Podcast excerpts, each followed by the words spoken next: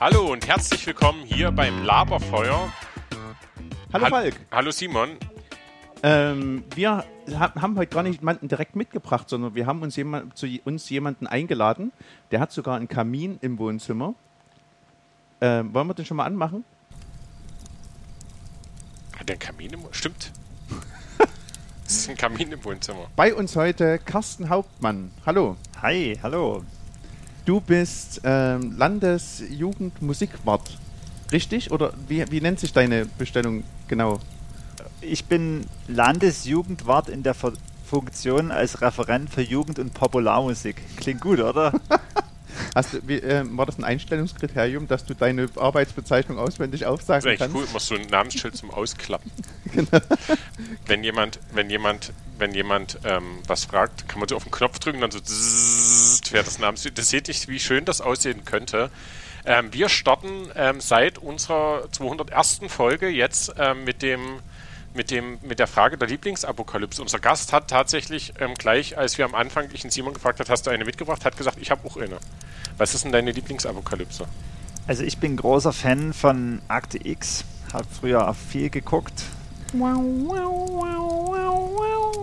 Genau, und äh, da ist natürlich alles, was mit Aliens zu tun hat. Da habe ich mich früher irgendwie viel damit beschäftigt. Und da ist natürlich Independence Day ein super Apokalypse-Film, ähm, den ich gerne geguckt habe damals.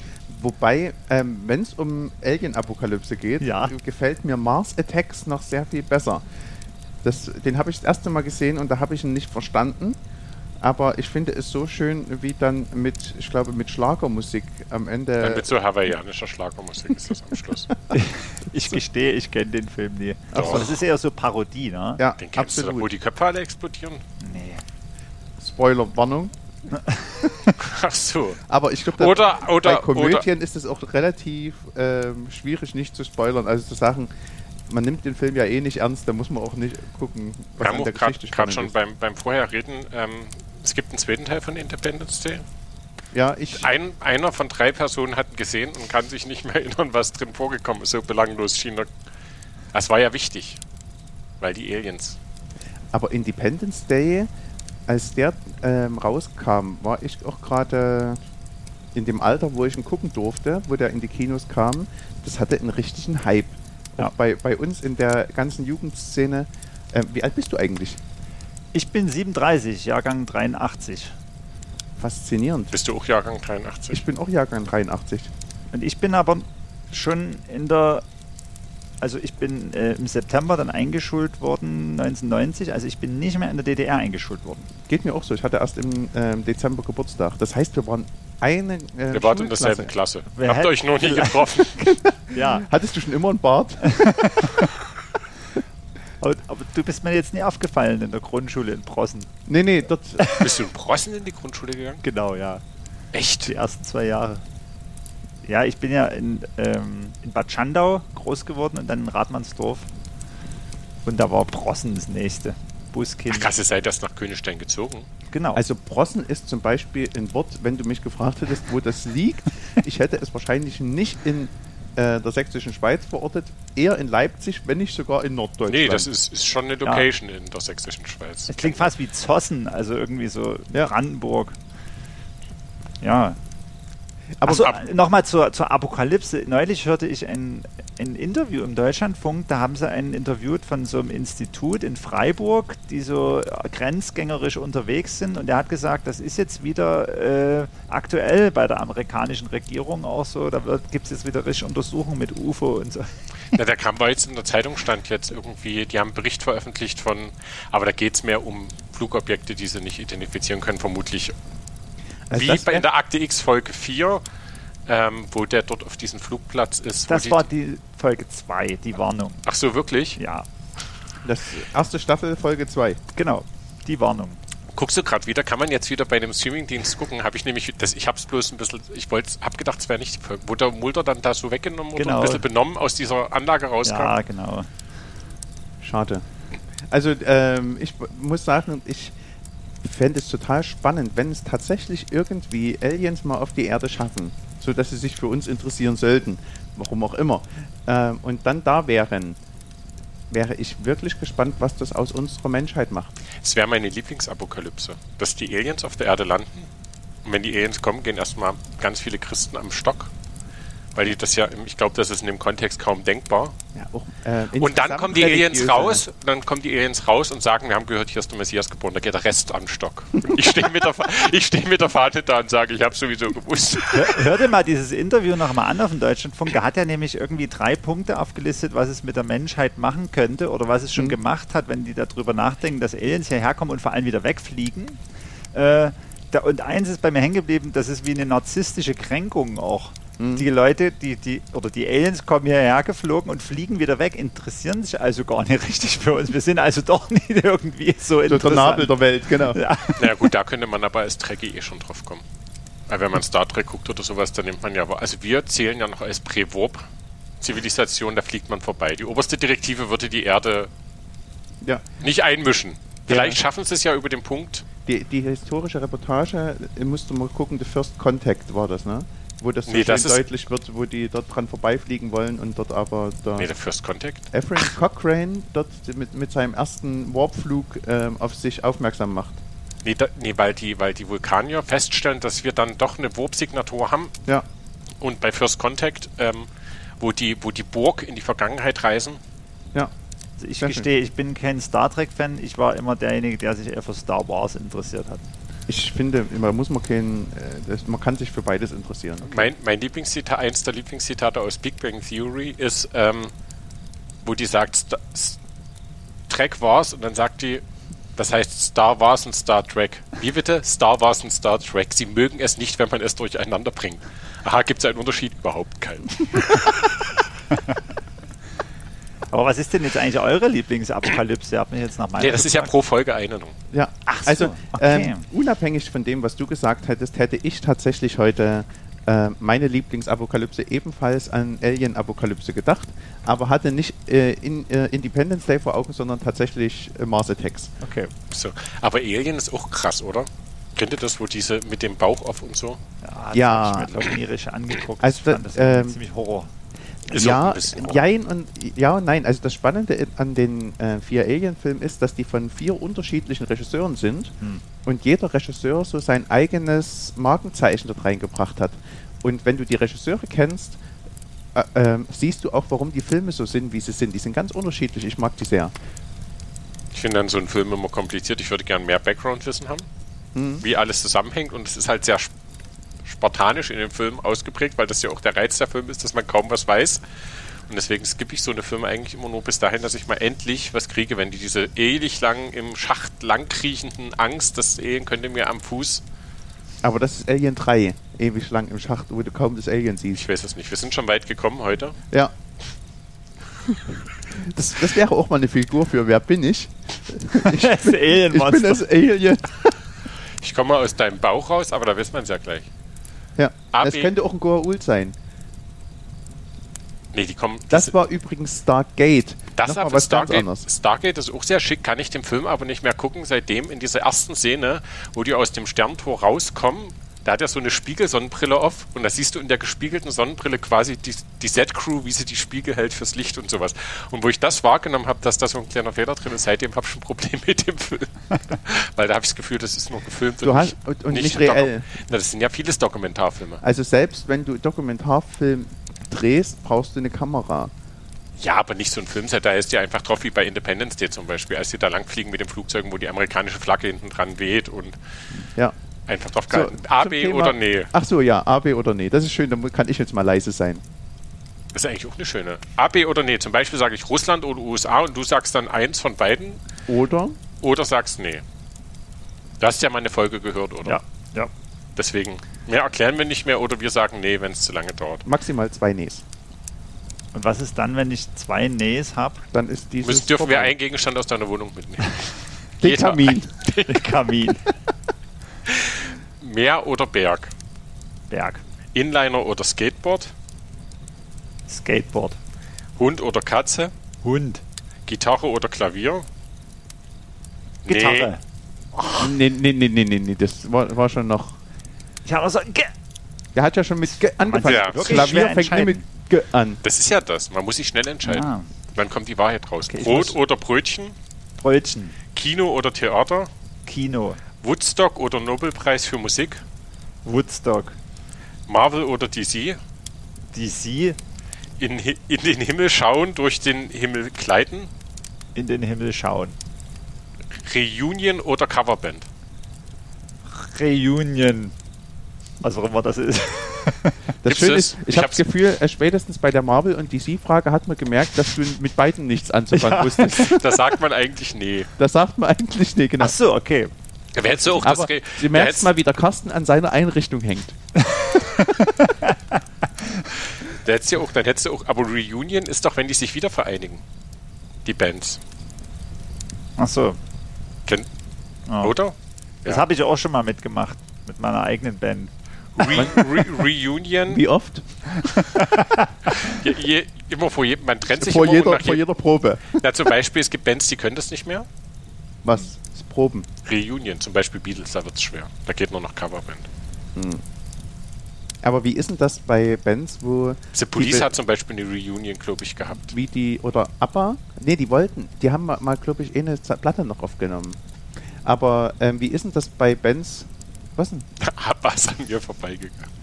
Ja, meine Mutter war großer ABBA-Fan. Da bin ich als Kind, habe ich das mit meiner Mutter Muttermilch Ich könnte nicht mal sagen, was für eine Musikrichtung das ist. Ist das Disco? Nee. Money, money, money. Must be funny. Achso, ich darf ohne, ohne Texting. Ist egal. Da kann ich wenigstens auf dein kleines Lied das schieben, wenn die Folge rausgefiltert wird.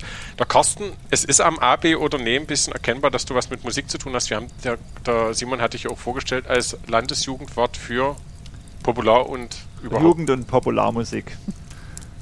Wir haben, wir spielen Wer bin ich, bevor wir quasi rausfinden, wer du bist. Müssen wir erstmal wissen, wer wir sind.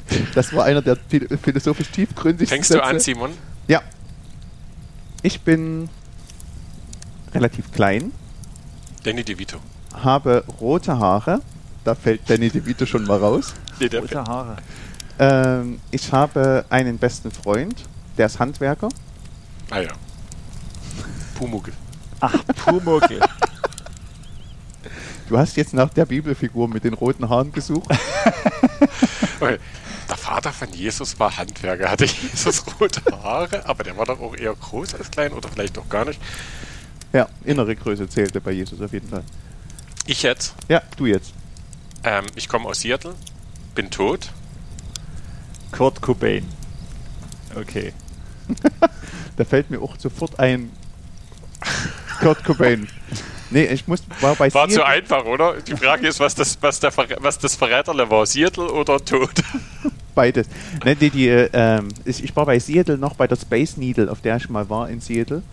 Ähm, so ein berühmtes Bauwerk. Und Okay. da bin ich gar nicht weitergekommen beim? Zuhören. Das ist so ein Turm, der hat oben wie so ein UFO dran. Zum Thema, UFO. ja, Und Das- in dem UFO sitzt Kurt Cobain, oder wie? saß früher, als er noch Weißt nicht tot ja. war. Nee, der hat Der jetzt einen ist- Surfshop mit Elvis. Okay. Gut, hier, ähm, jetzt bist du dran. Jetzt bin ich Carsten, dran. hast du eine Figur mit? Ja, ich bin, ich glaube auch relativ klein, komme auch aus Amerika. Tom Cruise. Nein. Ähm, ich, ja, bin aber auch Schauspieler. Bin Danny ich DeVito. Nein, ich, ich wollte schon viel eher sagen, aber ich habe es mich nicht getraut. bin auch Schauspieler und ähm, ich spiele vor allem so, habe schöne, coole Actionfilme mitgemacht. Und, aber auch sehr, sehr tiefgründige Filme. Dustin Hoffman. Na, es geht schon in die richtige Richtung. Aber ich bin viel jünger als Dustin Hoffman. Mhm.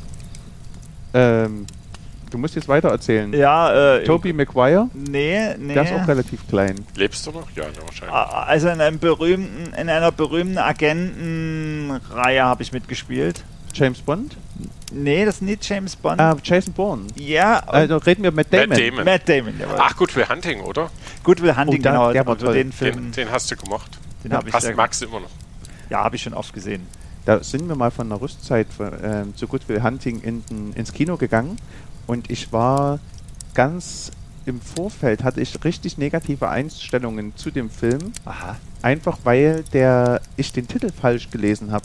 Ich habe so. nicht Good Will Hunting gelesen, sondern Gott Will Hunting. Also Gott wird jagen. Da habe ich gedacht, was ist denn das für ein Scheiß? Wieso warst du da schlecht eingestellt? Erklär doch mal den Zuhörern Kino. Bitte? Was Kino ist?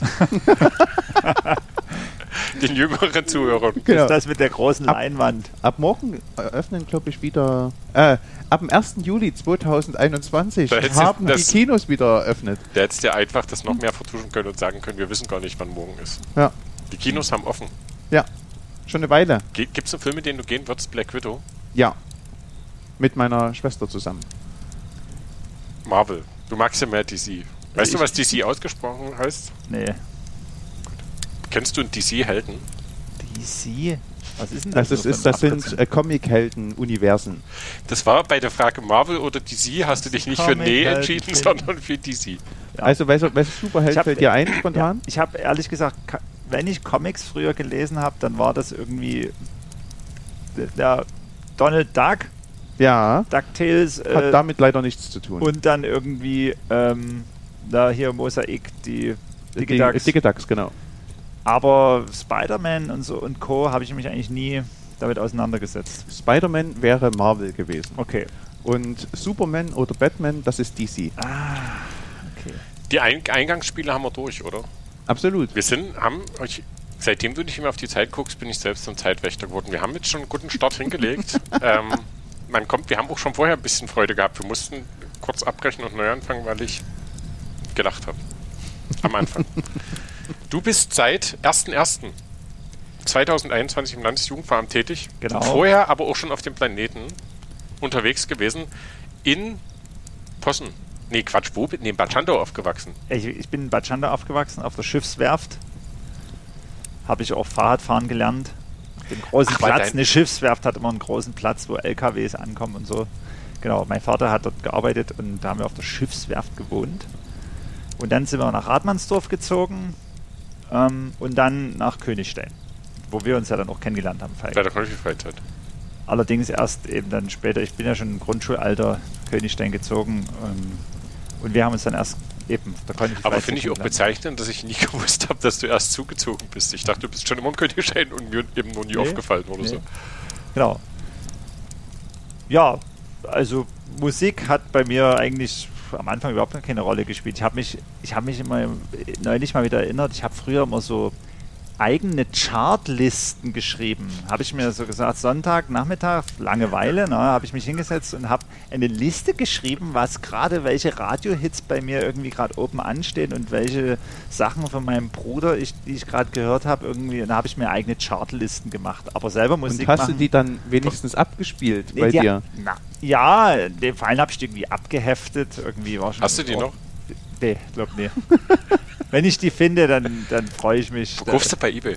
Und da war viel so Techno und Rave auch so mit dabei und eben irgendwer was, was so im Radio lief. Hattest du eine Lieblingsband in den 90er Jahren? Aber kurz, jetzt verstehe ich, warum wir uns vielleicht da in der Zeit nicht kannten. ja. ja. Aber krass, aber da hast du auch nicht in der Schule irgendwo ans schwarze Brett gehangen oder nee, den nee, mit das den war nur für mich irgendwie. Nur für, für mich, mein Kosmos. Aber es ist schon cool. Es ist eine Passion. Ja, das hat eher gezeigt, dass ich schon früh irgendwie ein Fable hatte für Listen und für Ordnung und so. Was recht. für irgendwas sortieren. Also, äh, Musik hat ja auch viel mit Ordnung zu tun. Ja, auf jeden Fall.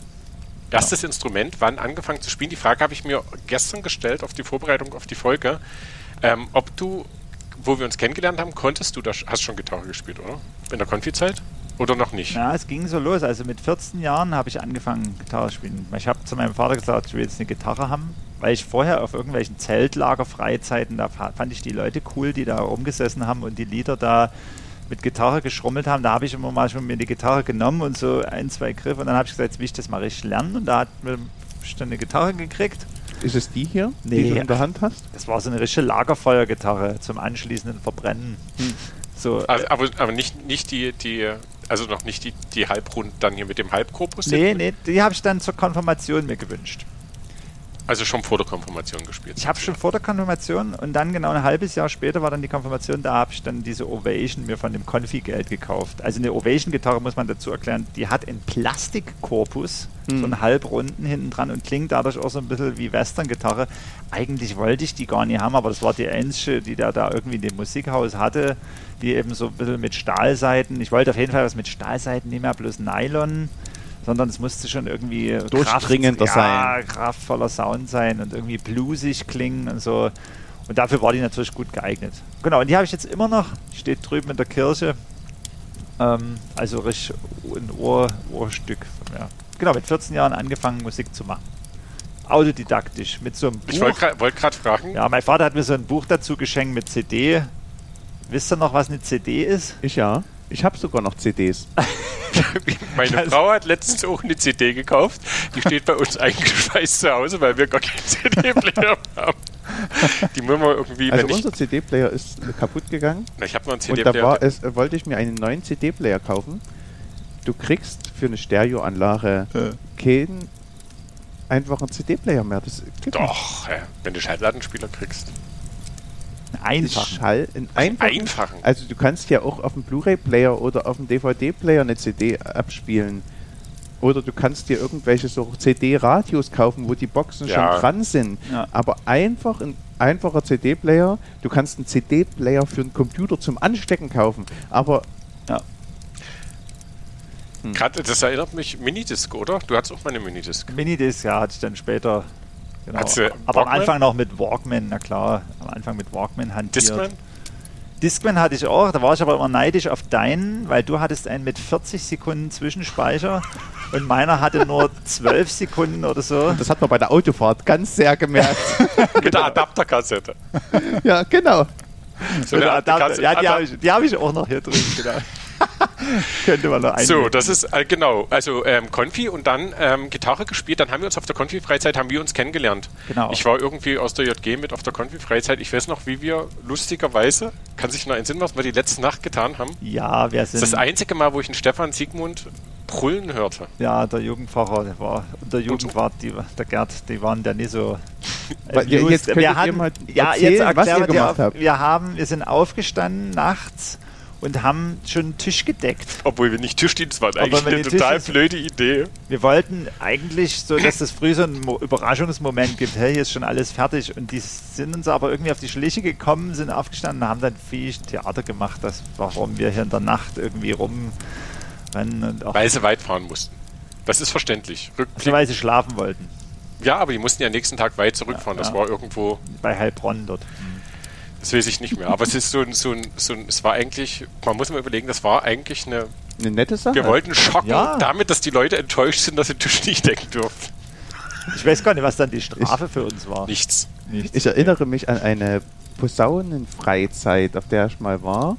Und da hatten wir abends Karten gespielt. Bis irgendwann. Und dann haben die Leiter gesagt, hier, ihr müsst jetzt mal ins Bett gehen. Aber wir spielen gerade so schön. Könnt ihr morgen früh wieder spielen. Wenn wir da ein bisschen eher aufstehen, ist das in Ordnung? Für mir aus. Da sind wir um 5 Uhr aufgestanden am nächsten Früh. Gut. Und da waren die Leiter auch nicht amused darüber. Hm. Aber, naja, aber Strafen gab es, ich kann mich nicht entsinnen, dass der Gerd oder der Stefan, der auch unser Hausfacher war, ähm, hm. irgendwie Strafen verteilt haben. Dann. Aber Posaune ist dann ein gutes Stichwort. dann bist du Posaunenchor gegangen? Naja, das war dann so, dass in Königstein haben wir ja immer eine junge Gemeinde, hat immer das Krippenspiel ausgestaltet. Da war ich natürlich immer mit dabei. Und in äh, 2000 war es, dass sich der Posaunenchor irgendwie neu gegründet hat. Die haben da irgendwie angefangen nach so und so vielen Jahren Pause, war keiner da, der spielt, da, hat, da hatten die sich neu gegründet und Stefan Siegmund selber hat dann auch irgendwie mitgespielt und Posaune gelernt. Und, und die hatten äh, sich zur Aufgabe gemacht, am Heiligabend zum ersten Mal wieder zu spielen. Und da habe ich zum ersten Mal einen Posaunenchor gehört. Das weiß ich noch. Das hat mich total angerührt. Die haben oben auf der, auf der Orgelempore gesessen und gespielt. Ich, das muss wahrscheinlich auch gar nicht so toll geklungen haben, weil wenn die sich gerade irgendwie ein halbes Jahr formiert haben und viele erst das gelernt haben, aber zumindest haben sich die Bläserklänge haben mich echt beeindruckt. Und da war doch damals hier der, der Johannes Schietzoll, der hat da mitgespielt. Und da habe ich zu dem gesagt, hier, da will ich mitmachen. Du musst mir jetzt irgendwie Posaune spielen beibringen. da hat er mir dann paar Stunden gezeigt, wie das geht und dann habe ich geübt, geübt, geübt, damit ich dort mitmachen kann. Bist du hingegangen, hast mitgespielt, hast eine Posaune geben lassen, autodidaktisch? Auch autodidaktisch, also mit ein bisschen Anleitung und wie es so ungefähr funktioniert und mit viel Fleiß und weil ich einfach den Klang cool fand. Und dann bin ich im Posaunenchor gelandet und habe dann irgendwann gemerkt, das fetzt ja auch mit Leuten zu arbeiten und da habe ich den dann geleitet in Königstein, im Posaunenchor. Aber vorher war noch Bandgründung, oder? Ja, das war oder? natürlich auch, genau. Wir haben dann Jona gegründet. Aber das war, war, beim Grillen, ne? Ich, also das war auch, zwei von vier konnten Instrumente spielen. Ach, das weißt du noch, wann wir... Ja, ja, das war, haben wir beim, da, da, wir haben immer JG-Grillen. Letzte JG-Stunde vor dem Sommer war immer Grillen im, ja? im Fahrgarten beim Aha. Stefan. Und da haben wir da gesessen, der Daniel, du und ich. No? Und so, und, und der Daniel hat ja Bass spielen können. Hat er genau. schon Bass gespielt? Ja, ja, der hat Bass gespielt. Und du Gitarre und das ich weiß aber nicht mehr, wann das war. War das 99? Wahrscheinlich irgendwie so. Ähm, und Sommer 99 und dann haben wir gesagt, okay, gründen wir eine Band. Und ich finde, tatsächlich finde ich, ist das die, die beste Art, eine Band zu gründen. Wenn die Hälfte noch nicht Instrumente nee, Wenn man es ne, aus, so einer, aus, so einer, aus so einer Freude heraus zu sagen, lasst uns einfach was zusammen machen ja, ich erzähle das auch immer gerne, dass äh, da rede ich immer von einem Freund, das bist du. In dem Moment äh, denke ich immer dran, du hattest so eine Postkarte bei dir im Zimmer hängen. Da waren die drei ah, ja. Capodaster-Akkorde oder, oder, drei A-Moll, E-Moll, G und drunter stand Now Form a Band. und da ist so dieses Motto, das finde ich voll cool. Und äh, weil wir gerade beim Thema sind, Jona. Unsere Band hieß Jona und wir haben, wir hatten es uns irgendwie zu, zum Ziel gemacht, auf jeden Fall auch eigene Songs zu schreiben. Wir wollten, es war damals irgendwie noch nicht so, dass wir da unbedingt jetzt irgendwelche Songs covern. Wir wollten eigene Songs machen und ich habe euch mal einen mitgebracht. Ich habe gekramt. Achso, wichtig, wichtig ist, dass wir auch ein ganzes Genre gegründet haben. Also wir haben ja, weil wir immer überlegt haben, dann, wir hatten eine Homepage, da kam das Internet off. 20 Jahre. Nee, wir hatten eine Homepage? ja, da waren immer jeden Tag. Weiß ich gar nicht mehr. da waren jeden Tag neue Musikerwitze drauf. Echt? Da hat der Daniel so ein Tool gehabt, das immer Musical, also das war vielleicht fünf Jahre, ja fünf Jahre bevor die erste Kirchgemeinde eine Homepage hat. Nee, keine Ahnung, das ist ja Quatsch. Vielleicht gibt es das noch im Internetarchiv. Nee, das irgendwie. Witzigste ist, ich habe jetzt eine E-Mail gekriegt von unserer FRA-Sekretärin, ich solle mal bitte, da gibt es doch, wie heißt denn das Datensystem bei der Landeskirche? Adam? Adam, da wird er noch drinstehen, falk at jonarock.de. Sehr stark. Und da habe ich gedacht, krass, hatte ich eine E-Mail-Adresse. Ja, ich habe so ein bisschen das Gefühl, der Falk versucht davon abzulenken von dem Lied. Nee, und ich wollte nur sagen, ich wollte nur sagen, wir haben auf der Homepage haben wir versucht zu beschreiben, was wir für Musik machen und ja. haben uns dann für den Begriff Griffrock entschieden. Griffrock, ja, sehr schön. Das war total geprägt von Tokotronic. Ich habe mir die, ich habe mir die Sachen jetzt nochmal angehört, die wir so aufgenommen haben, gerade dann so nach zwei, drei Jahren, wo wir da unterwegs waren, klang es wirklich wie, als hätte man ein Tokotronic-Album äh, genommen und dann irgendwie unsere Texte draufgelegt. Also, Unter da, die Bibel gelegt. Ja. also Tokotronic war schon, war schon Sterne Tokotronic. Aber am Anfang war es wirklich ein Griffrock irgendwie so, was uns da gerade eingefallen ist. Und ich bin immer wieder fasziniert, auch wenn man jetzt Kirchenmusik studiert hat, ist man ja auch, ähm, da geht man ja mit Musik auch sehr sophisticated um. Also das ist man kannst tief du, Kannst du für mich kurz sagen, welcher Inhalt hinter dem Wort sophisticated Na, steht? Gelehrt. Also irgendwie, das ist, man kennt sich aus. Jetzt, jetzt merke ich plötzlich, dass ich nicht gelehrt bin. Entschuldigung. Geht es ins Detail und man hat irgendwie Überblick und so. Und ich bin aber immer wieder fasziniert, eben auch gerade von jungen Leuten, die sich aufmachen, Now Form a Band, die einfach mit zwei, drei Akkorden losmachen und ihr eigenes, ihren eigene Text, ihre eigenen Textzeilen irgendwie in Musik packen und die sich hinstellen und sagen, das bin ich, das sind wir. Das finde ich immer noch cool. Wie du sagst, das ist das Beste, um loszulegen. Ja, und das ist, glaube ich, das, was zwischen, also sozusagen eigentlich ist ja Musik sehr mathematisch. Und es ist ja, glaube ich, genau das, der, der Mühe-Element, der sozusagen das ein kleines bisschen bricht, so habe ich mir das zumindest immer gesagt, was Musik lebendig macht. Also sozusagen die Nuance, die immer noch genau auf dem Taktpunkt ist, aber nicht hundertprozentig genau, wo der Computer sagen würde, da ist noch irgendwas dabei, was nicht ganz stimmt. Und man merkt, der Carsten hat übelst Ahnung von Musik. Ich, ich bin Jugendwart geworden. Ich habe Religionspädagogik studiert, das Gefälle, Gefälle war schon immer da. Es war ein bisschen wie, wie, eine, wie, eine, wie eine, wenn wir eine Autorennmannschaft gegründet haben und der Carsten mit dem Ferrari kommt und ich gesagt habe, ich habe beim Bobbycar auch mit. Da könnte ich Geschichten erzählen, in denen ich verzweifelt bin, weil ich gedacht habe, ach, also ich hatte auch immer Stress. Weil das, das zu erreichen und zu machen ist natürlich, wenn du kein Instrument spielen kannst, dann bist du ein guter Musiker und kannst ein Instrument spielen. Das war immer spannend, aber nichtsdestotrotz hat sehr viel Spaß gemacht. Wir haben ein Lied geschrieben, wir haben ein Lied geschrieben, ja, das habe ich mitgebracht. Du hast behauptet, ich habe ich hab mit dran geschrieben, ja, das steht aber es ist in Englisch und das ist in dieser Season spreche ich ja viele Sprachen fließend, deswegen kann ich mir das ganz klar vorstellen, dass ich damit. Und es muss auch von dir stammen, weil es ist ein ganz klar irgendwie biblischer Bezug und du hast da versucht irgendwie mit, ja, du warst damals natürlich irgendwie das Vorbild auch für viele da in Königstein, auch für mich so irgendwie glaubensstark und vorangehend und so. Und da hast du natürlich versucht, mit einfachen musikalischen Mitteln so äh, biblische Bezüge reinzupacken. Ich, ich singe jetzt einfach mal vor. Ähm, Du, du hast sogar den Mundi mitgebracht. ich habe sogar die Mundi mitgebracht, weil diese drei, nein, es sind vier, es ist sogar ein Barré-Akkord dabei. Äh, ähm, ich schalte mal dein Mikro ab und nehme dich mal übers In der, Raummikro. in der Zwischenzeit, in der- es war eins auch der ersteren, erste, äh, ersteren Lieder. Es war eins der ersten Lieder. Da hatten wir noch niemand im Bandraum, glaube ich, als wir den geschrieben haben. Eins der besseren ersten Lieder. da dachte ich, das wäre die perfekte Möglichkeit, heute hier mal damit aufzuschlagen. Dadurch, ihr Lust habt, am Ende singt einfach mit, ihr werdet sehen, das ist wirklich ein absolutes simples Song, aber ich, das äh, ergibt jetzt mit einem Schlag Sinn, dass der für jeden von uns ein Textblatt mitgebracht hat, das wir mitsingen sollen. Bei mir macht das, löst das alte Stressmomente aus. Freak for Jesus.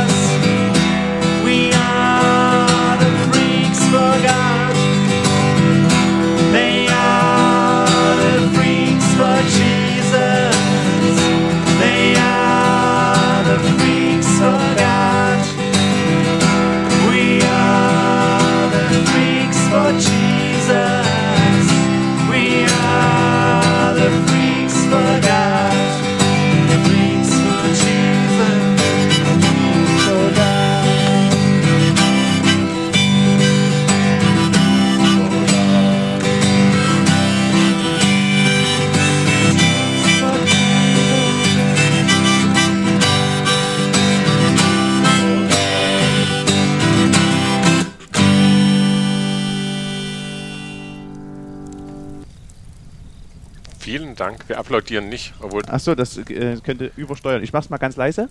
Achso, na, ich finde immer, wenn. Es klingt, es klingt ein bisschen mau. Wenn- wenn Wollen wir dann so einen klatscht- Applaussturm noch einspielen nachträglich? Das ist ganz Griffenfalk, oder? Naja, das ist, ist schon irgendwie ein bisschen. Ich habe Simon sein, in der dritten Strophe sein Gesicht gesehen. er möchte ansetzen zu einer theologischen. Wer ist denn Mr. S? Das bleibt geheim. Das habe ich mich auch gefragt, als ich den Text jetzt wieder ausgekramt habe. Aber ich denke, es ist einfach Satan. Mr. Das S. ist, Mr. ist, S. ist, ist Jesus Freak Speak, Ja. würde ich sagen. Aber ähm, das ist schon spannend, weil man sucht ja in der Jugendphase, glaube ich, schon immer Orientierung und, und ähm, wie man sich auseinandersetzen kann. Die Jesus Freaks waren in 90er, Ende der 90er schon eine ja. durchaus ähm, subkulturelle Größe. Definitiv.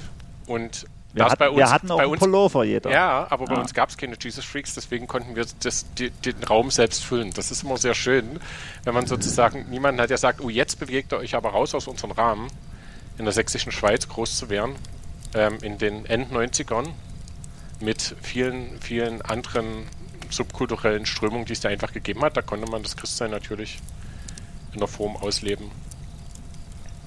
Gab's, ist jetzt nicht so, das ist jetzt nicht das Mainstream gewesen wie in anderen Regionen in Sachsen. Du hattest ähm, im Vorfeld gesagt oder vor dem Lied gesagt, dass du von der Musik immer auch von dem einfach drauf zugehen und probieren und so fasziniert warst, aber wirkst auf mich trotzdem wie einer, der auch Musik theoretisch viel Ahnung hat. Ist das erst später gekommen oder hast du von Anfang an eigentlich äh, Leute, die sich selber Gitarre spielen, beibringen, können oftmals gut Gitarre spielen, aber haben von der Musiktheorie, was sie da eigentlich spielen, weniger Ahnung. Wie kam das bei dir?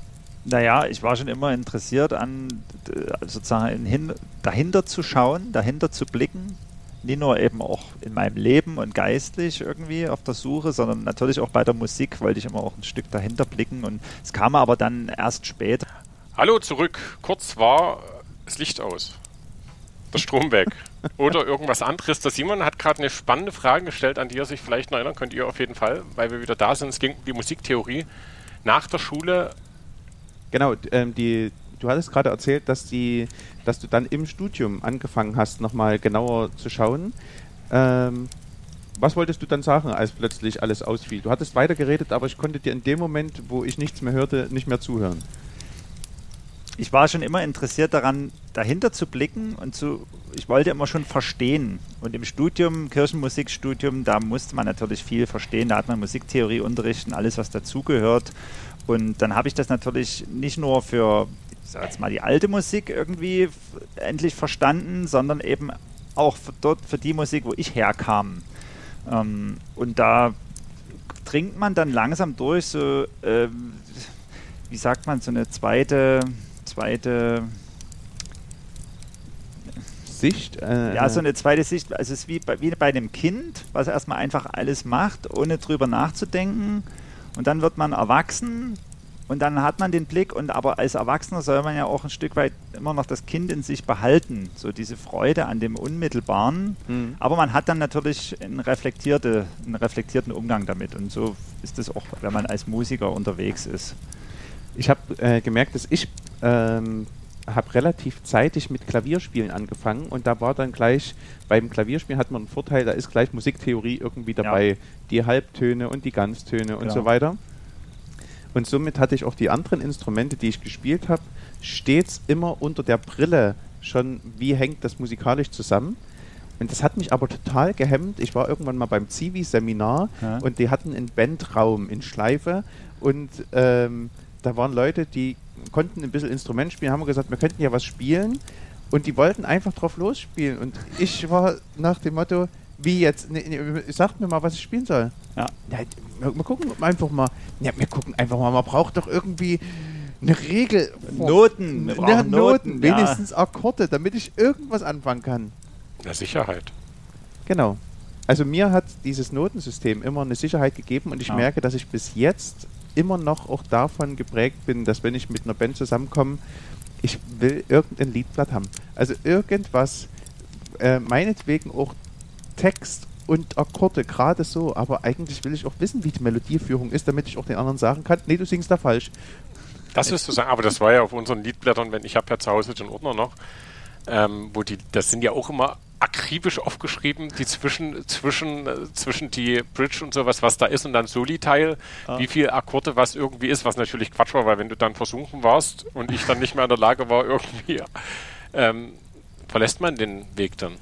Ja, Ja. Vor allem interessant war ja immer dann, wie wir dann notiert haben, wie der Akkord geht, weil wir wussten natürlich nie, dass das jetzt irgendwie Asus 2 äh, Da steht ist, ja schon so. drauf. Ja, aber manchmal hat man dann auch so aufgeschrieben B Moll und dann vierter Finger im fünften Bund halb drauflegen oder so.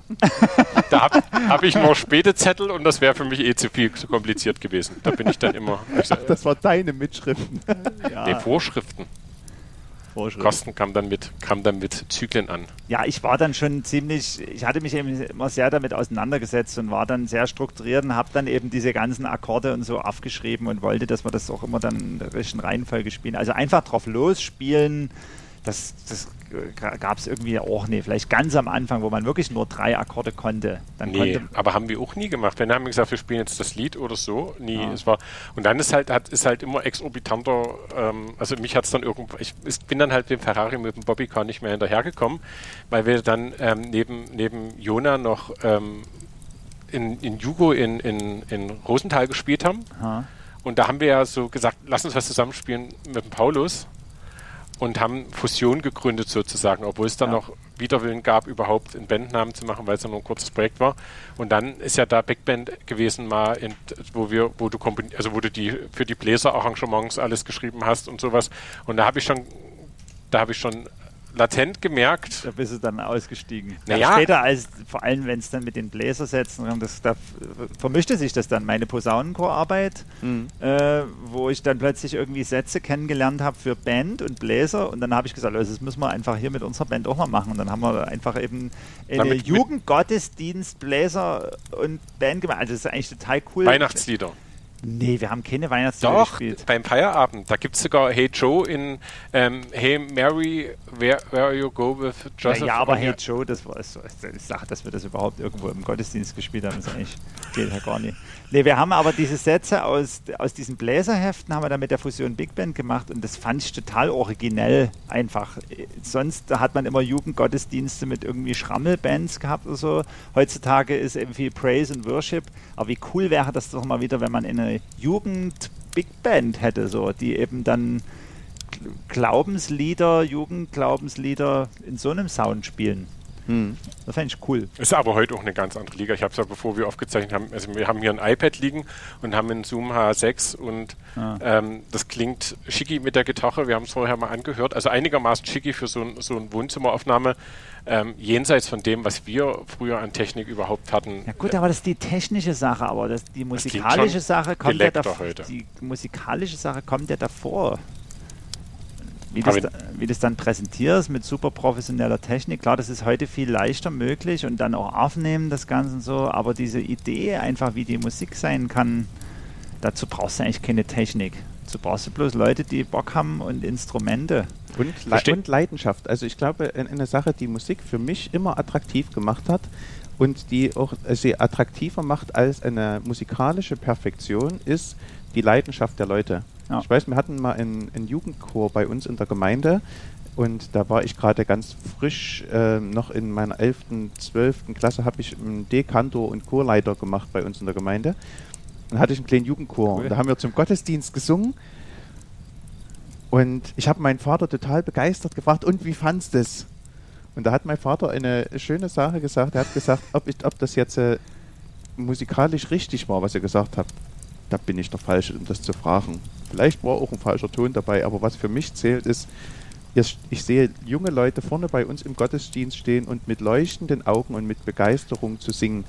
Und das, das ist mir viel wichtiger. Ja. Das war damals ja auch bei uns, ne? Die Jona-Band, das war ja auch wirklich laut irgendwie und eben englische laut Texte. war's. Es war auch wie Deutsch. Ja, aber es, also wenn ich mir die Aufnahmen so anhöre, da waren schnelle Sachen dabei, so Ska-mäßig irgendwie. Ich habe geträumt, ich spiele in einer Rockband irgendwie und so. Was und, halt ist. und diese Songs im Gottesdienst spielen zu können, das war doch eigentlich cool, dass die Gemeinde dort gesagt hat, also wir haben jetzt keine Angst, dass hier die Kirche einstürzt, spielt einfach mal im Gemeindegottesdienst. Und da haben die wahrscheinlich auch gemerkt, die haben hier Feuer unterm Hintern und haben Leidenschaft und haben das einfach zugelassen. Und das finde Das ich ist, cool. glaube ich, die Mischung gewesen zwischen Freak for Jesus als Liedauswahl. Man hätte was anderes auswählen können, was ganz anders rübergekommen wäre inhaltlich. Ähm, so eine Mischung, also einfach diese, diese, ja, Anarchist, ne, anarchistisch trifft es nicht, aber so Ja, eine Mischung. jugendlich, halt Na, so Jugend, aber- rebellisch. Ja, auch so dieser, dieser Zeitgeist, dieser Rock-Zeitgeist oder, Ja. oder dieser Spirit, der da einfach ähm, geweht hat.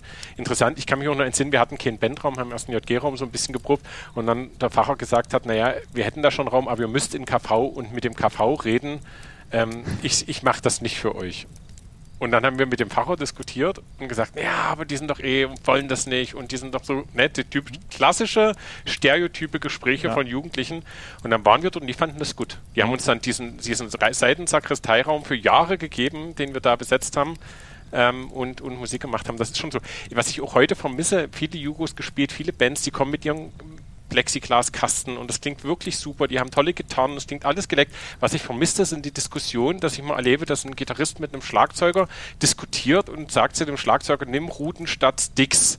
Und der Schlagzeuger sagt, nee, das mache ich nicht. Oder man, also keiner unserer Schlagzeuger, mit dem wir je gespielt hätten, hätten wir in so einem Plexiglaskasten in der Kirche reingekriegt, unbedingt ähm, für den guten Sound fürs Publikum. Also das ist was, wo ich manchmal denke, vielleicht dieses, die, es wirkt alles richtig gut einstudiert und geübt und gemacht und das ist ja eine Qualität. Ja. Die will ich nicht in Abrede stellen. Wir hatten Aber, Lifestyle. aber ich hoffe, es gibt immer noch diese Graswurzelbewegung, wo sich Leute beim JG-Grillen verabreden, lasst uns doch mal eine Band gründen und ein paar Songs irgendwie spielen. Ich hoffe, dass es das immer noch im Land gibt. Mindestens jetzt, alle, die es hören, es ist eigentlich, eigentlich der, der, der, man darf nicht das Ziel fokussieren. Wir haben nie das Ziel fokussiert zu sagen, ähm, wir wollen erfolgreich werden oder und so weiter und so fort, ähm, sondern wir haben einfach zusammen Musik gemacht. Wir haben auch nicht überlegt, wie ist das, dann gehe ich zum Studium nach Moritzburg ähm, und, und du hast dann ähm, nach der Schule noch äh, FSJ gemacht, glaube ich. Nee, und, Zivi. ach, Zivi, ach, Zivi gab es noch, Und dann genau. habe ich ein Jahr geübt und war arbeitslos. Habe mich durchs Arbeitsamt durchgemogelt und habe einfach geübt. Ähm, Und dann bist du nach, bist du an die KIMU, an die Kirchenmusikhochschule Genau.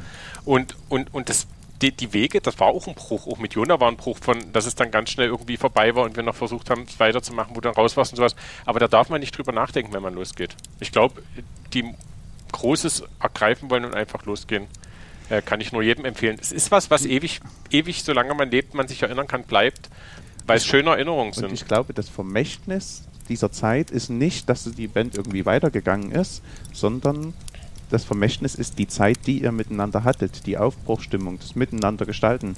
Ähm, Naja, für mich, für mich ist das diese Gemeinschaft, das ist für mich eigentlich schon immer der Grund gewesen, Musik zu machen, weil ich dort tiefe Gemeinschaft verbunden, äh, Verbundenheit empfunden habe. Ich habe jetzt noch nach wie vor ein Problem eben mit dieser solistischen Situation, in die Kirchenmusiker häufig gestellt sind, dass sie jetzt beim Gottesdienst auf der Orgel irgendwie alleine da was spielen. So, ich suche mir eigentlich dafür immer hast du doch an der Orgel ganz viele Register und unterschiedliche Ja. Instrumente, die du bedienen Kannst du kannst. Fotos draufkleben. bin Genau. eigentlich lieber oder erfüllt machen kann ich Musik eigentlich wirklich in einer Situation, wo ich mit anderen zusammen bin. Eben in einer Band oder ein äh, Orchester oder ein Posaunenchor oder einen großen Chor. Das ist für mich immer erfüllend. Ich kann mich noch erinnern, wie ich zum allerersten Mal mit anderen Musik gemacht habe. Na, ihr müsst euch das vorstellen, ich habe die Gitarre zum Geburtstag gekriegt, 14 Jahre, und habe da irgendwie ein halbes Jahr geübt mit meinem Buch, so in meinem Zimmer und habe da rumgeschrummelt, irgendwie Rolling Stones und Beatles und irgendwas.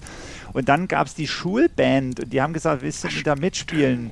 Äh, Kunterbund hießen die. Sebnitz. Ja, und, und da habe ich gesagt, ich habe hier so einen Blues von Rolling Stones, den habe ich irgendwie geübt, kann man den mal spielen? So Edward Blues, The Spider and the Fly.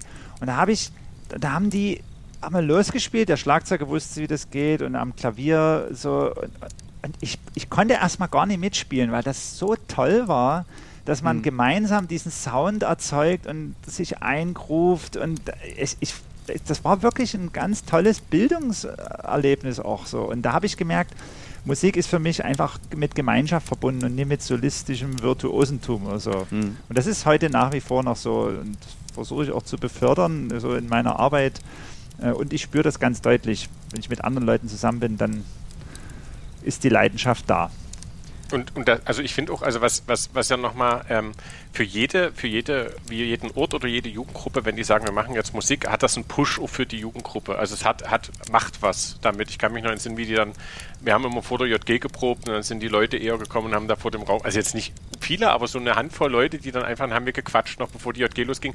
Es hat was, es hat was mit der Dynamik der Jugendgruppe gemacht. Nicht, weil wir es waren, ist völlig egal, austauschbar. Es hätte auch jemand sein können, der besser Gitarre spielt als ich, ähm, dann wäre der Effekt äh, noch viel, nee, nee, aber ähm, ähm, einfach dieses Zusammensein, dieses, dieses Flair und man kennt die und, und man kann, man redet mit denen und, und das ist halt einfach menschlich, ist nicht abgehoben und so. Ja, das stimmt. Ähm, kann man nur jedem empfehlen. Und alle Konflikte, manchmal, dann sagt man, oh, der kann das nicht richtig spielen. Alle Konflikte und irgendwas werden, glaube ich, von der Gemeinschaft auch getragen. Also dieses Gefälle, von dem ich geredet habe, Ferrari Bobbycar, das wurde ja davon getragen, dass wir miteinander unterwegs waren.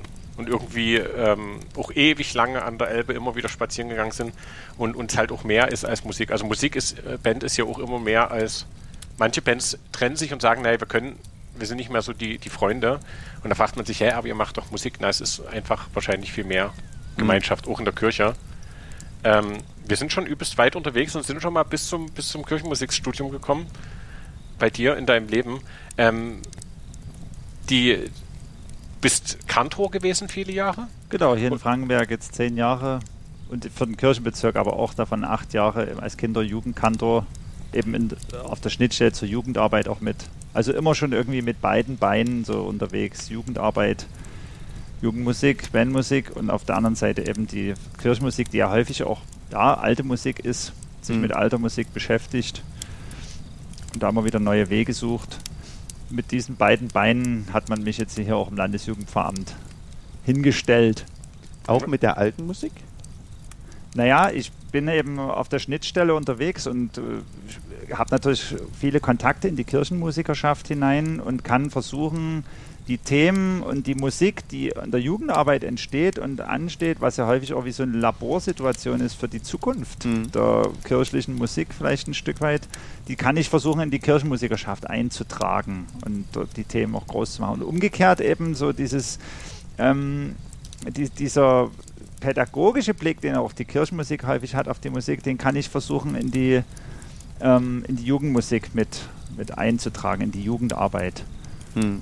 So dieser strukturierte Blick auf die Musik, diese, dieses Leitungskonzept, was auch häufig unter Kirchen, hinter Kirchenmusik steht, ja, auch der, auch der inhaltliche Anspruch eines Lieds im Gottesdienst. Genau, die Tiefe, die häufig die Kirchenmusik hat, das hat mich immer dann fasziniert, auch im Kirchenmusikstudium, welche Tiefe auch in gerade vielen alten, vieler alten Musik steckt, in vielen alten Liedern. So, das schürft es wirklich am Grund. So.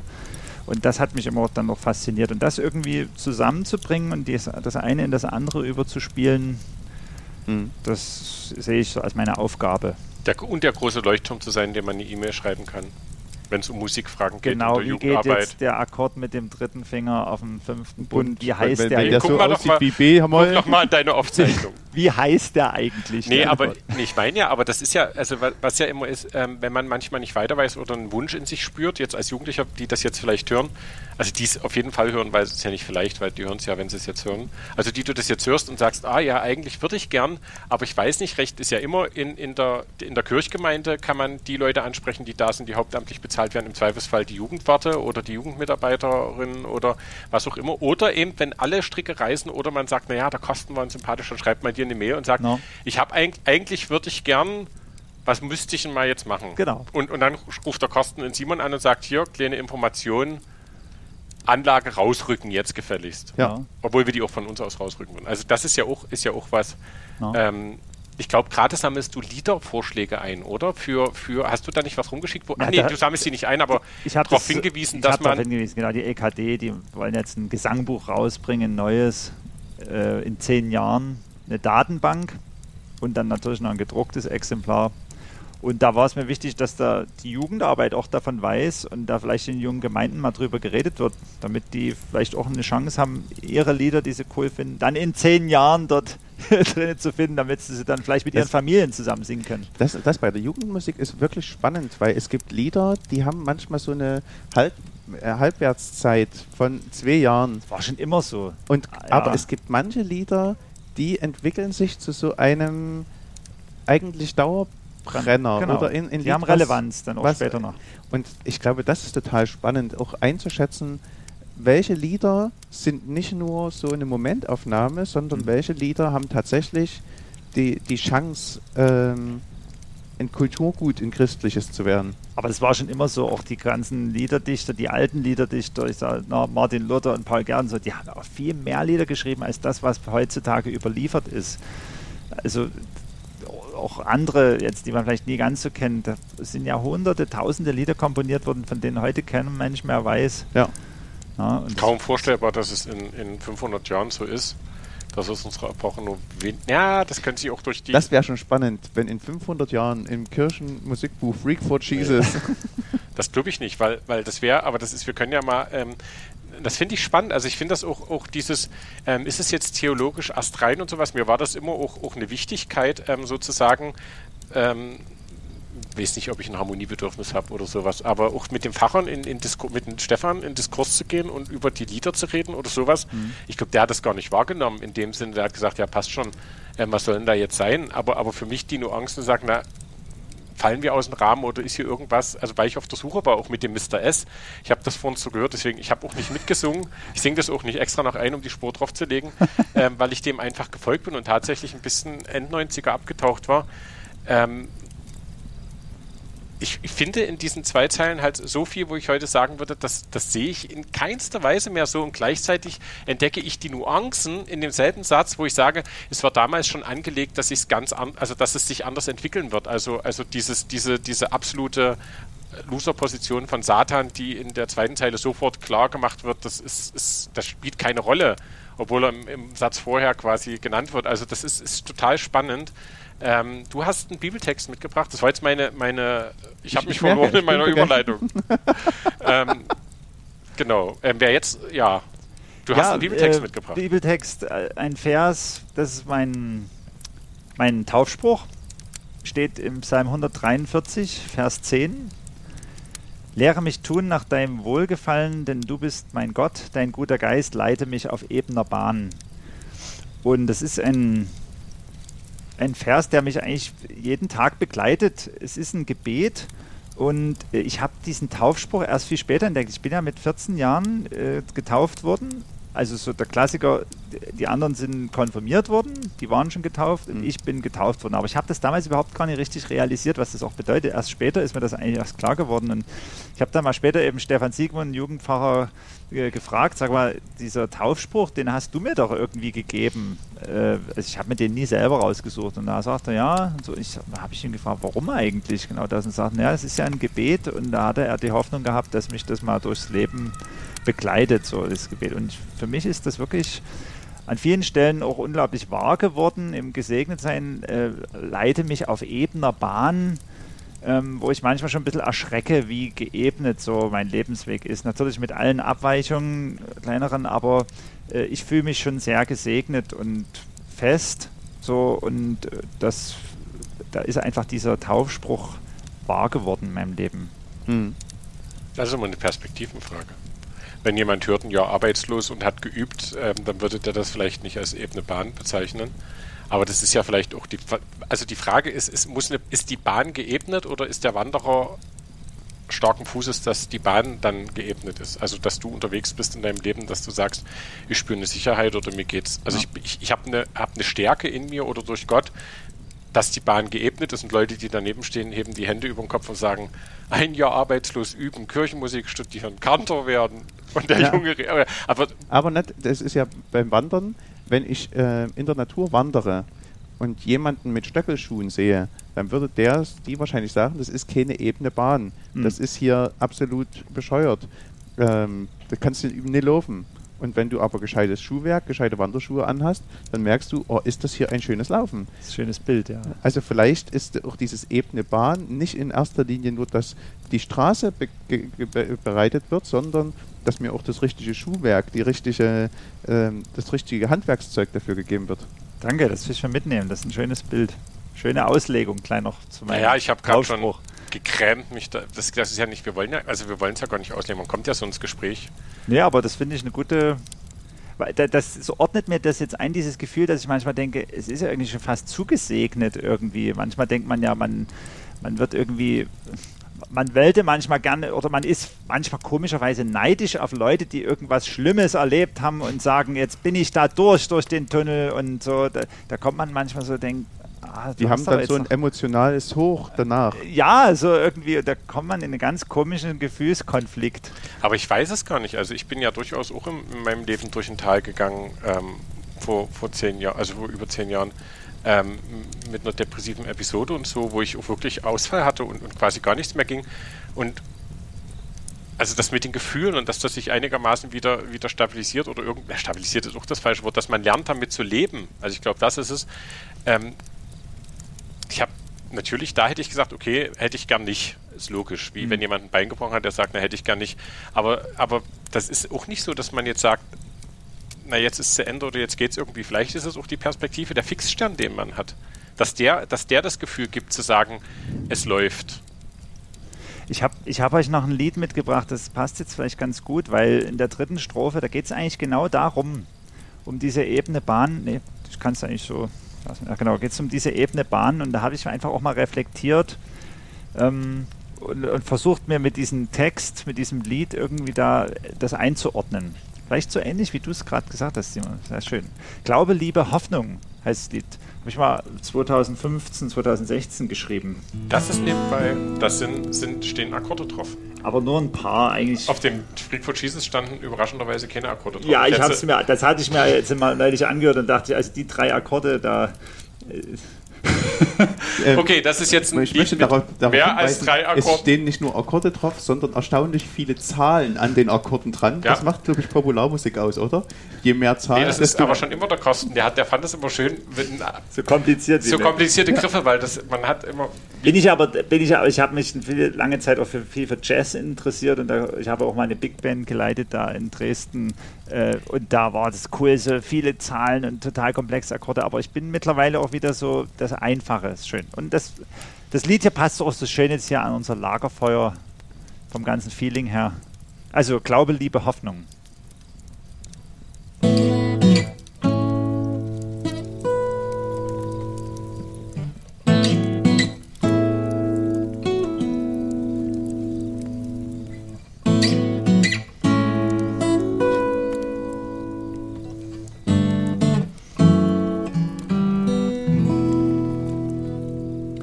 Stehe den ganzen Tag schon hier, die Sonne wärmt mein kühles Bier. Sie hat den Sommer im Gepäck, ich fliege in Gedanken mit ihr weg. Die warme Brise tut mir gut, ich fühle im Herzen wieder Mut und nehm die Kreide in die Hand. Schreib dieses Lied hier an die Wand. Könnt ihr es sehen? Wird es irgendwer verstehen? Könnt ihr sie hören? Meine neu erwachte Hoffnung.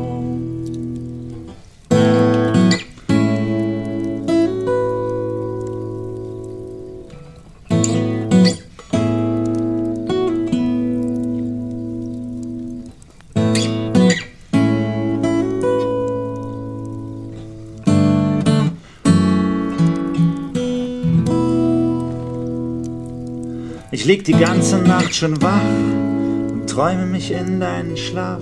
Ach, mir fehlt der Mut, dich zu verführen und deine Lippen zu berühren. Dein warmes Kissen tut mir gut. Ich fühle im Herzen wieder Mut und nimm den Liederstift vom Tisch. Schreib diese Strophe nur für dich, bis du sie sehst verstehen. Kannst du sie spüren? Meine unverbrauchte Liebe.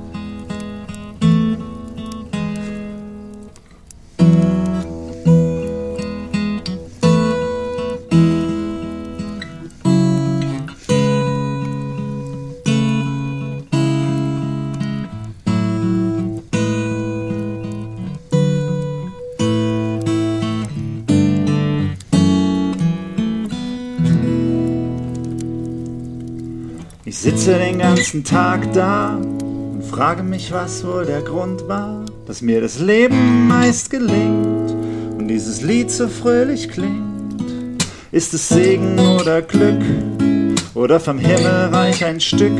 Nennt man es Schicksalsironie? Klingt so die Lebenssinfonie. Die alten Worte tun mir gut. Ich fühle im Herzen wieder Mut und nehme mein Leben dankbar an. Du hast alles für mich getan. Ich kann Gott nicht sehen, doch er wird mich verstehen. Er soll es hören. Mein Lied von Glaube, Liebe, Hoffnung.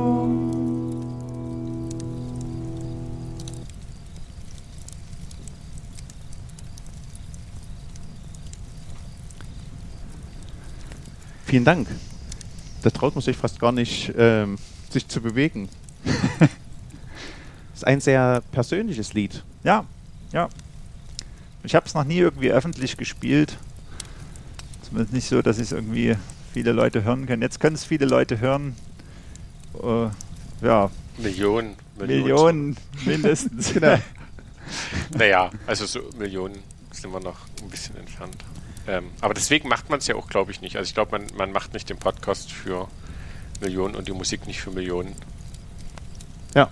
Den Esprit hat's, ähm, wenn man es ähm, wenn man es für sich, na, das klingt auch wieder so blöd, man macht es für sich selber, aber ich ähm, habe jetzt mal gerade so geguckt, wie viel, weil es ist ja keine Zeitanzeige, sondern eine Taktanzeige. Wir nähern uns dem Tausend- 1000. Bezeichnen in dem Interview, in dem Podcast mit einem Musiker, das nicht nach Zeit, Nein, sondern machen- nach Takt. Ja, das haben wir extra eingestellt, wenn es nicht beim letzten schon so wäre. Ähm, Äh, aber normalerweise bin ich ja bei uns so der, der auf die Zeit guckt und werde dafür reichlich vom Falk ja, ähm, angepiekst. Ja. Jetzt gucke ich nicht mehr auf weil die Zeit. stresst. Ja. Aber weil es eine Lebensweisheit ist, 1841 Takte und es ist eine Lebensweisheit und das gilt für Kinder ultimativ. Also ich erlebe das bei meinen Kindern auch immer. Ich will immer, dass es gut läuft, dass es, dass es irgendwie passt und so weiter und so fort. Aber sobald du aufhörst, wird dein Gegenüber, weil es, wenn es sinnvoll ist und notwendig, wird er vielleicht die Funktion auch übernehmen und den Sinn darin sehen ähm, mit der Zeit. Ähm, nee, was ich sagen wollte eigentlich wegen der Zeit ist, ähm, der Podcast ist auch, glaube ich, zwei Minuten länger als die anderen ähm, oder ein paar mehr, was aber Es nicht liegt dra- nur an den Liedern. es liegt nicht an den Liedern. Ich habe auch jetzt gerade beim Lied gedacht, eigentlich ist, wir sind. Das Schöne, das Schöne ist ja, dass bei Musik, bei Liedern, äh, dass da eine ganz andere Zeitrechnung gilt. Mhm. Das, man kann vorher sagen, das Lied, das darf auf keinen Fall länger sein, so, aber wenn man es dann anhört, ist eigentlich völlig egal, die Zeit ist. Solange die Zeit innerhalb der Musik stimmig ist und man da reingesogen wird, dann kann man sich das auch stundenlang anhören. Ich fand das sehr faszinierend. Wir waren mal bei einer Fernsehgottesdienstaufzeichnung dabei Ja. und dort mussten wir sagen, wie viele Sekunden, also wie viele Minuten Ja, und Sekunden unser Lied dauert. Und wir haben es dreimal gesungen und dreimal mit dem gleichen ähm, Beat angefangen und hatten insgesamt eine Streuung von einer Dreiviertelminute, wie lange das Lied gedauert hat. Aber Simon, ich hatte mal die ultimative Challenge. Wir hatten einen Radiogottesdienst an der, an der Hochschule, Bläser und Band. Und da war meine Aufgabe, ich sollte das Arrangement für, das, für den einen Titel so schreiben, dass das Lied genau 3 Minuten 30 geht. Da habe ich ausgerechnet, äh, bei welchem Tempo jetzt wie viel Takte das haben darf und habe mir dann zurechtgelegt, okay, dann musst du die Takte jetzt so wählen, dass es dann auch stimmig wird. Ah, das war echt ultimativ, vor aber es hat irgendwie Es geklappt. gibt, es gibt ja bei uns in der deutschen Musik so eine gefühlte Achttaktigkeit oder Viertaktigkeit. ja. Du kannst ja nie einfach dann bei einem Takt aufhören, der nicht durch vier Genau. teilbar ist. Wobei das jetzt nichts Deutsches ist, das hat was mit, mit grooviger Musik zu tun, Ja. die dann so diese Viertakt-Schemen hat, ja. Gut, Falk, du bist so still. Naja, ich, ich, na, weil ich versuche. Ich, machen wir einen Schluss oder nicht? Das ist meine Frage, der Ach so. ich, der ich nach, nach, der ich nach, ähm, nachfolge sozusagen. Also ich finde, das setzt mich jetzt unter Druck. Nee, muss es sich ja gar nicht. Wie geht's weiter? Also wa was kommt in der Zukunft drauf zu? Wir fragen immer unsere Leute, ähm, wo geht's Wo geht hin? die Reise hin? Ähm, Deine irgendwann, Reise. irgendwann vielleicht bei der Folge 412 können wir ja mit dir uns nochmal Mhm. treffen und machen einfach da weiter, wo wir aufgehört haben. Ja, Ähm, was noch ist, ähm, unsere Hörer können sagen, wollen wir ein anderes Anfangslied haben. Also ich finde tatsächlich, dass die Musik, die Musik unseres Anfangslied nur ein bisschen aus der Not geboren war. nee, ein geringfügiger Stilbruch ist zu den Musik, die wir heute gehabt haben. Ähm, ja. Spannende ähm, Frage. Ihr könnt, gern, ihr könnt gern hier dieses Intro oder so nutzen, ne? Das hat, ich habe das so mit der Kosten, ich wollte es jetzt nicht sagen, der Kosten hat es aber vorher. Ihr könnt das, ihr könnt das gerne nutzen, das hat so einen schönen Lagerfeuer-Style. Mach mal, du spielst jetzt einfach noch ein bisschen und wir hören auf zu quatschen, dann mache ich das Gerät aus ähm, und ähm, das nächste Mal sehen wir uns wieder in ein paar Jahren. Genau. Und mal sehen. Also wir werden uns schon eher wiedersehen, aber hier in, ja, in diesem Podcast-Setting. Im Pod ja, gern. Podcast-Setting, genau. Carsten, vielen Dank, dass du dir Zeit genommen hast für uns. Carsten Hauptmann. Ja, ich war. Dankeschön. Sehr schön mit ich, euch mal ich zu schwelg, plaudern. Ich, ich fahre jetzt noch ein bisschen mit dem Auto zurück und ähm, schwelge einfach noch in den Erinnerungen. du kennst mal wieder Liedtext.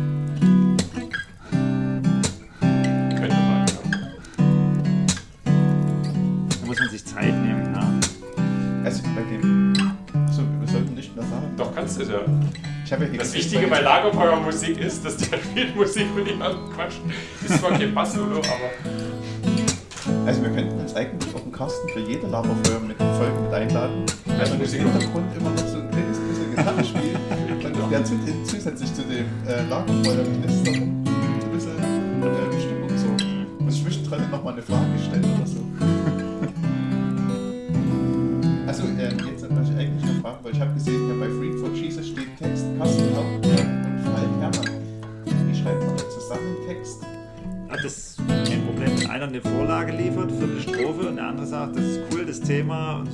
die Reimform oder so, dann setzt man sich hin und lässt sich dann in eine zweite Strophe einfallen. Wobei bei und beim Englischen, ja Reim, beim Englischen geht es existent war. Beim, beim, beim Englischen geht es recht einfach, weil ich habe eine Textidee und kann es nicht übersetzen